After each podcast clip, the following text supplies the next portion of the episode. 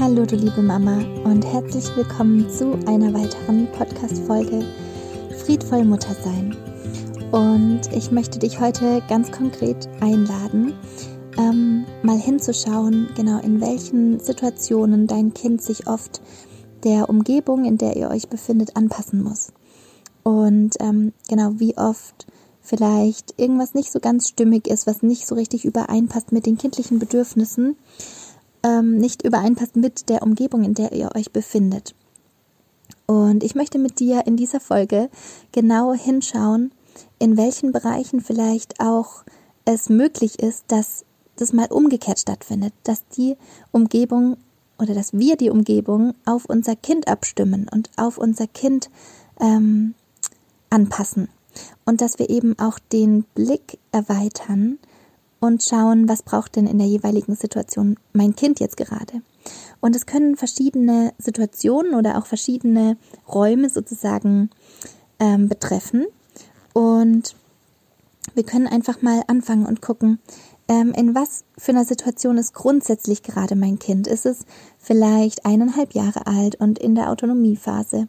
Oder ist es gerade ähm, drei Jahre alt und gerade dabei, sich neu zu orientieren in einer neuen Betreuungssituation? Oder ist mein Kind in der Grundschule und lernt ganz viele neue Dinge und ähm, hat vielleicht, ja, ist vielen Reizen ausgesetzt, hat vielleicht auch gerade ein großes Bedürfnis nach Ruhe oder eher das Gefühl des Rückzugs, genau, und braucht genau eher Rückzug und ein bisschen Zeit für sich. Und du kannst gerne, auch wenn du mehrere Kinder hast, ähm, da mitschreiben und auch vielleicht aufschreiben, ähm, was gerade ganz sachlich die Situation ist für dein Kind oder für deine Kinder jeweils und ein Bewusstsein für dich dafür schaffen, ähm, in welcher Umgebung sich dein Kind aufhält. Und du kannst auch wirklich diese Räume der Umgebung aufschreiben. Also du kannst auch schreiben, zum Beispiel für dein älteres Kind, genau, es ist eher der Schulkontext.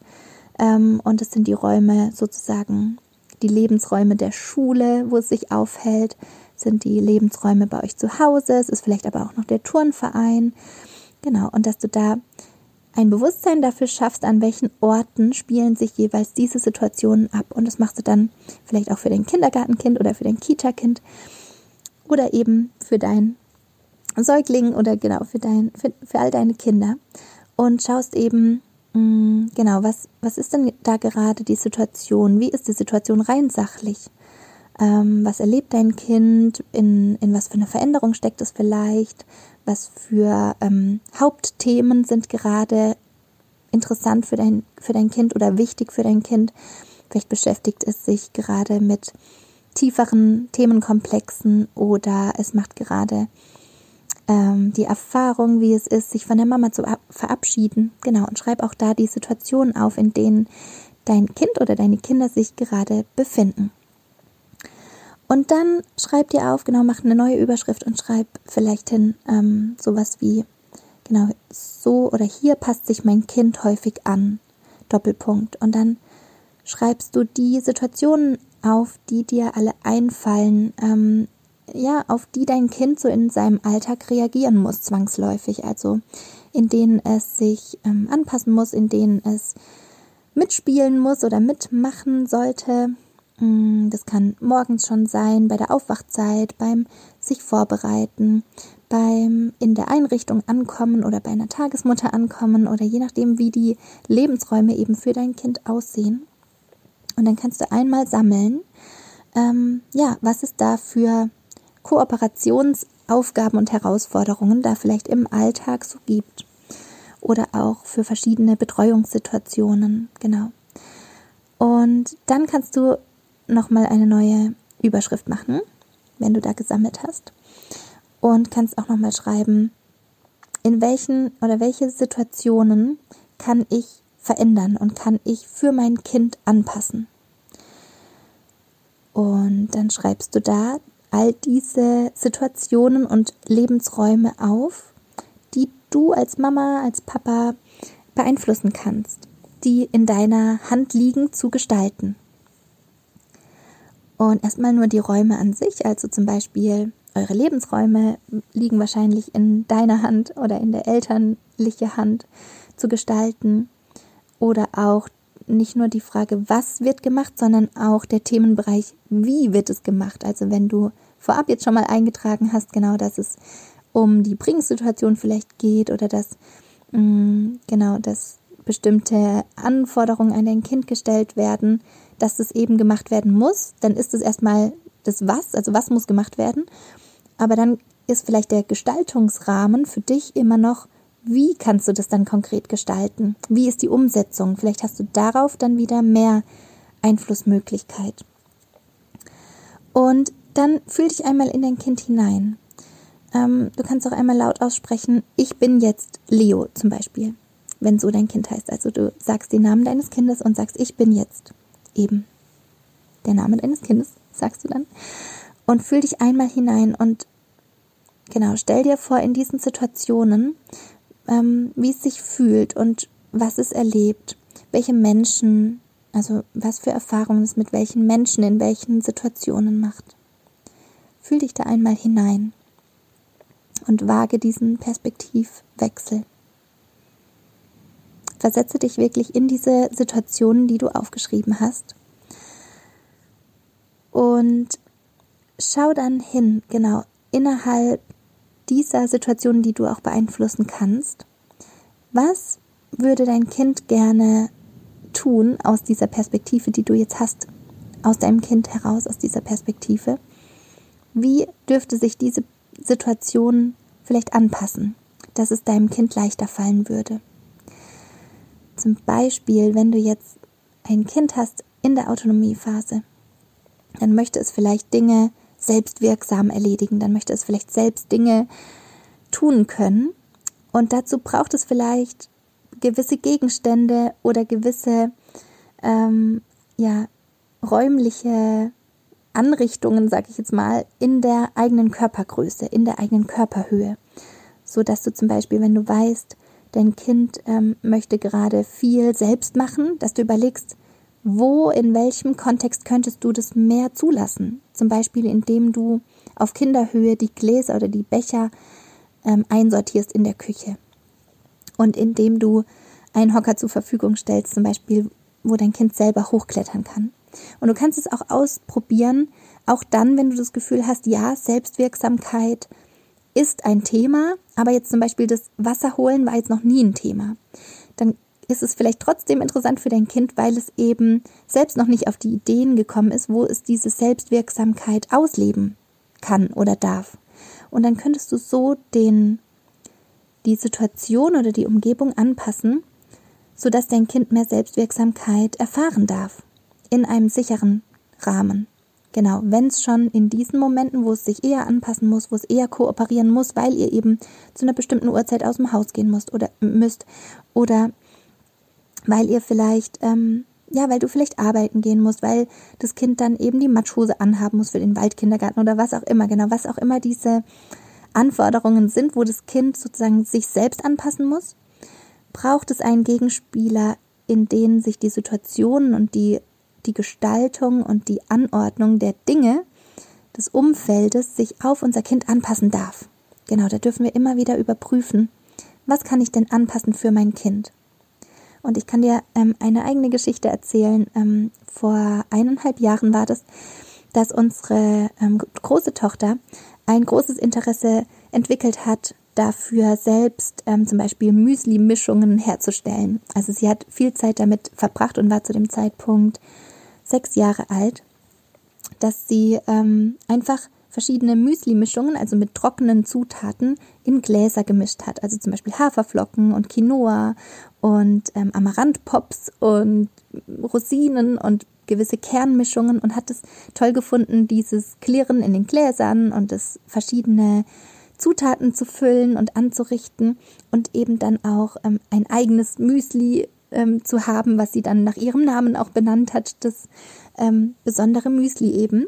Und Genau, das hat, es war für sie eine Tätigkeit, die ihr sehr viel Selbstwirksamkeit gebracht hat in einer Situation, ja, in der sie das sehr gebraucht hat, in der das sie ähm, unterstützt hat, sich selbst zu fühlen, sich selbst zu erfahren.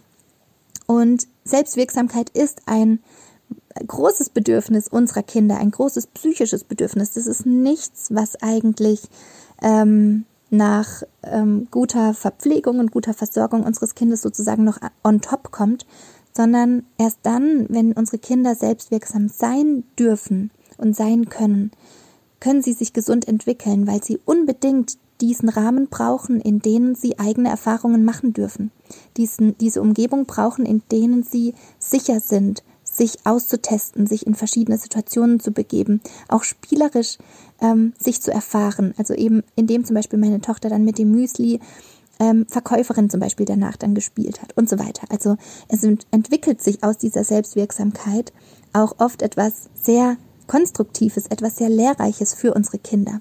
Und egal in welchem Alter sich dein Kind da gerade befindet, es gibt immer etwas, wo du ähm, ja gestalterisch und in der Umgebung an die Bedürfnisse deines Kindes anpassen kannst, die du vielleicht gar nicht so auf dem Schirm hattest, die vielleicht auch gar nicht so ähm, von Interesse vielleicht bis jetzt waren, aber wo du immer mehr merkst, genau, wenn du da deinen Fokus und deine Aufmerksamkeit hinlenkst, dass sie doch von Bedeutung sind.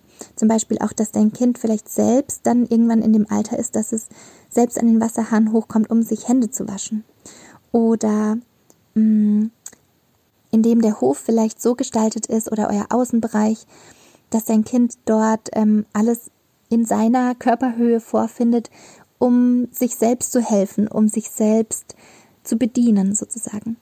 Und ähm, genau, um bei dem Beispiel von meiner Tochter zu bleiben, wir haben dann in unserer Erwachsenenküche, sage ich jetzt extra mal, um den Unterschied ein bisschen hervorzuheben, haben wir eine kleine Kinderküche installiert, denn genau, es gibt ja für kleine Kinder so richtige äh, Puppenküchen, sage ich jetzt einfach mal, aber dafür war sie ja wiederum schon zu groß und sie hat ja auch mit richtigen Lebensmitteln gerne experimentiert und in dem Fall, dass wir das auch essen konnten danach, war das für uns auch okay. Genau, da kannst du für dich natürlich auch nochmal gucken, ist es noch in einem Rahmen, in dem du das selber äh, auch vertretbar und ähm, genau gut findest.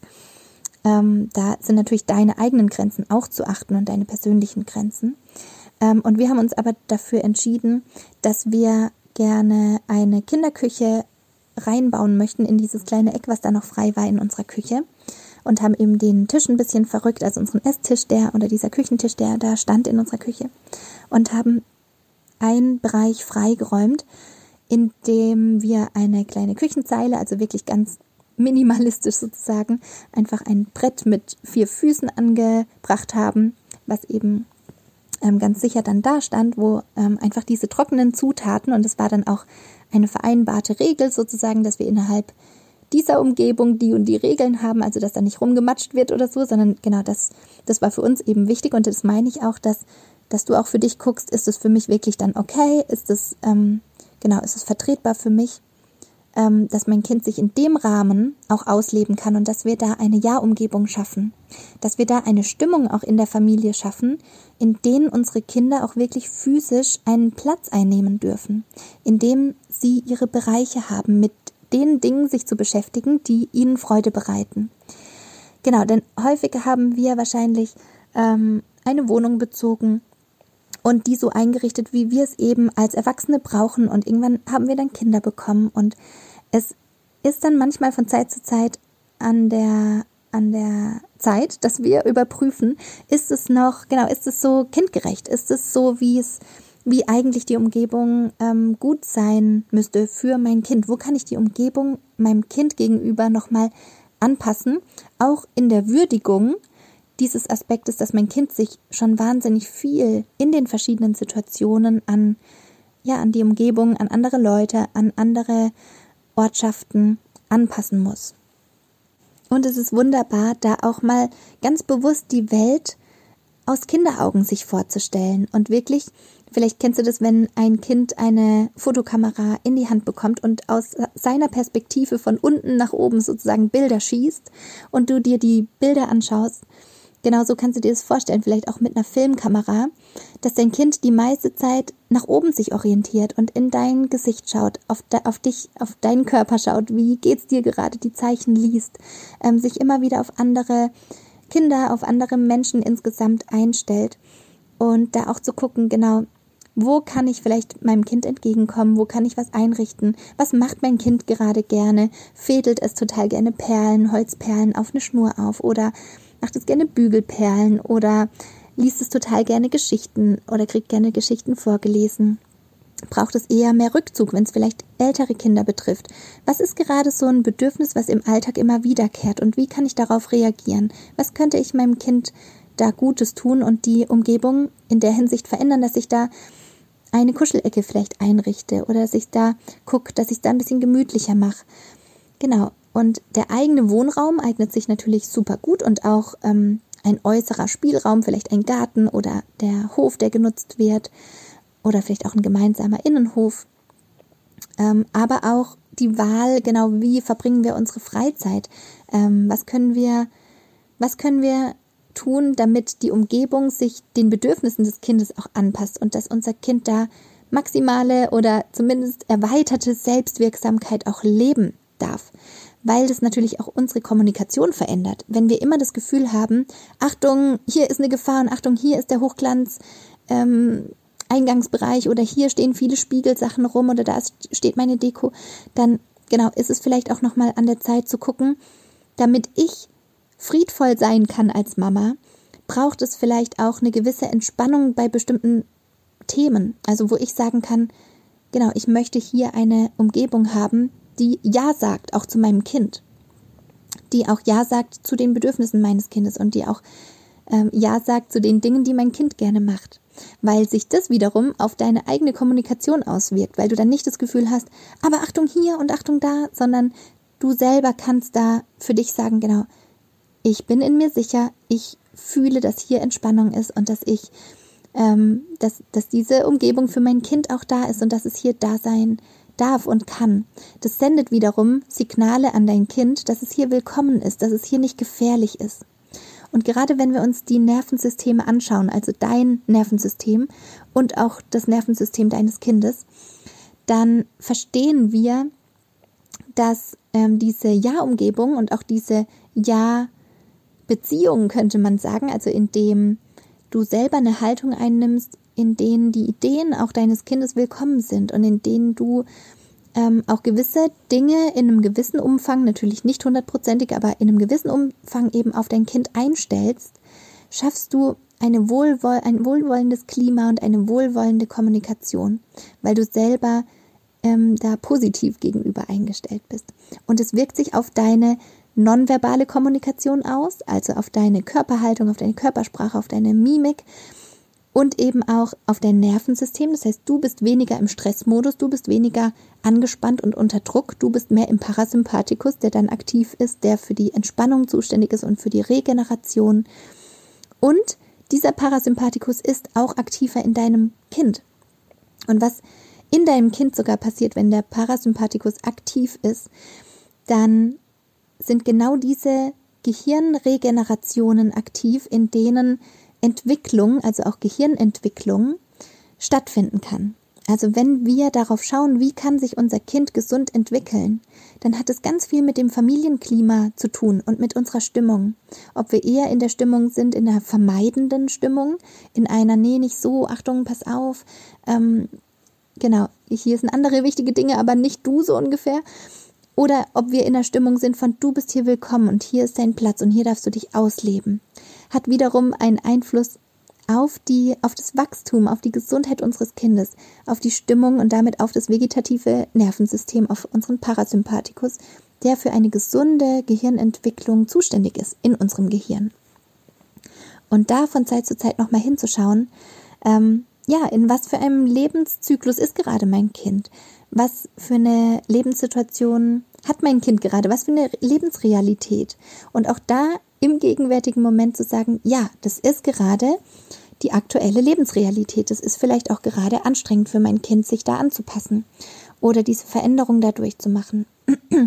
Und sich dann zu fragen, wie kann ich mein Kind räumlich, gestalterisch da gut unterstützen in seiner Selbstwirksamkeit, in ihrer Selbstwirksamkeit oder eben in ihrem Bedürfnis nach mehr Ruhe, nach mehr Rückzug oder was es eben auch immer ist. Genau. Und wenn du viel mitnehmen konntest aus dieser Folge und wenn du das Gefühl hast, das müsste hinausgetragen werden in die Welt und du möchtest, du hast vielleicht an eine Mama-Freundin gedacht mit ihrem Kind, was auch gerade in einem Veränderungsprozess ist oder ähm, genau an eine Mama gedacht, die gerne für ihr Kind auch eine Ja-Umgebung gestalten möchte, dann schick doch die Folge super gerne über den Teilen-Button oder ja, wie, wie du möchtest, über einen Link ähm, an diese Mama-Freundin oder an deine Schwiegermutter, an deine Mutter, vielleicht an Menschen, die dein Kind betreuen und denen es vielleicht auch wichtig ist, ähm, da gemeinsam hinzuschauen, wie können wir eine kinderfreundliche Welt zusammen gestalten, wie können wir gemeinschaftlich schauen, ähm, wie wir auch in uns rauskommen aus diesem Druck und aus diesem, dieser Gegenwehr hin zu einem friedvollen Miteinander mit unseren Kindern. Und dann schicke ich dir ganz, ganz viele Herzensgrüße hinüber und Friede sei mit dir, deine Helen.